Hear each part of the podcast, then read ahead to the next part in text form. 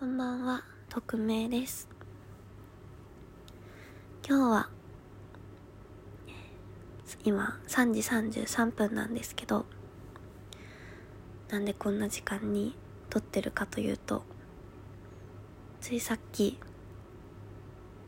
少しというか、かなり辛い夢で目を覚ましました。目を覚まして涙ポロッポロで寝たらまた同じ夢を見るんじゃないか同じような夢を見ちゃうんじゃないかと思って寝れなくて。でも寝よう寝ようって頑張ったんですけどいやこれはこの夢は何か形として残しておかなきゃいけないなと思って気づいたらあの歌にするつもりで歌詞みたいな感じでメモにバーって書いてたんですけど私にはちょっと歌を作るセンスがないのでここでそれを読もうかなと思います。是非聴いてください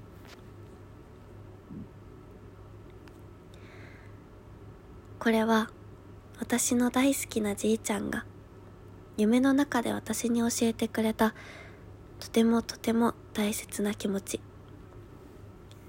数年前お別れをしてから幾度とお別れをする夢を見た。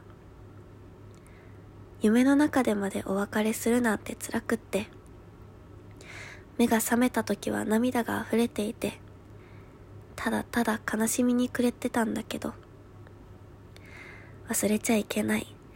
この夢はじいちゃんからのメッセージだ。なんだかそんな気がしちゃって、拙いけれど、歌にしようと思った次第です。その夢はとても怖い夢でした。あまり詳しくは覚えていないけれど、すごくすごく怖い夢でした。夢の中でも病気を患っていたじいちゃん。その日は夜更かしをしていた模様。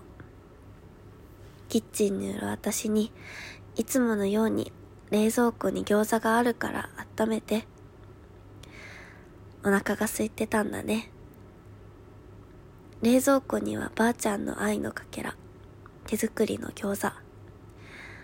けれど餃子たちはなぜか生身で散らばってた。私はそれをタッパーに詰めておこうとタッパーを探しにかかったんだ。ここで私の悪い癖。タッパーを探すだけでは飽き足らず、他のものの整理なんてし始めてしまって、そのまま眠りについたんだ。この時の私はきっと、餃子は明日、明日焼いてあげよう。こんな風に思ってた。目が覚めた私は、昨日の自分を心の底から憎みました。そう、じいちゃんが亡くなったんです。この時私は、溢れ出る涙も拭えなくて、ただただ、餃子ぐらい、すぐに焼いてあげればよかった。そう後悔に押しつぶされてたの。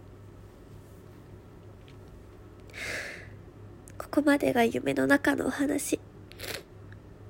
こんな夢を見て、一人で目を覚まして、すごく胸が痛かった。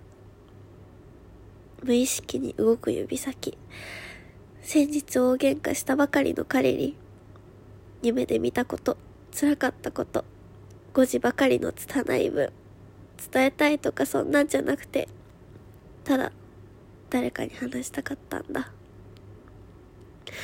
それが彼だったのはきっと、大喧嘩の果てに失いかけた時に、彼に思ったことが浮かんだから、失ってからじゃ遅い。そんなのみんな分かりきっているでしょう。私も分かっていたつもりだったんです。けれどじいちゃんが夢に出てその身を挺して別れというものの残酷さそれを教えてくれたんだ。人は誰しも大切な人を失った時少なからず後悔は絶対にあるはずでどれだけ尽くしていても愛していても後悔のない別れなんてきっとなくてそう考え始めてまた胸が痛くなった。それはそれは最愛な人を失った時ばあちゃんのきっとすごくいやこんな福祉たちじゃ表しきれないほどたくさんの後悔それが私の中に入り込んできたから。それはきっと愛しています。もっと言っていたなら忠夫さんお父さんもっと呼んでいたならもっともっとあなたのそばにいられたのなら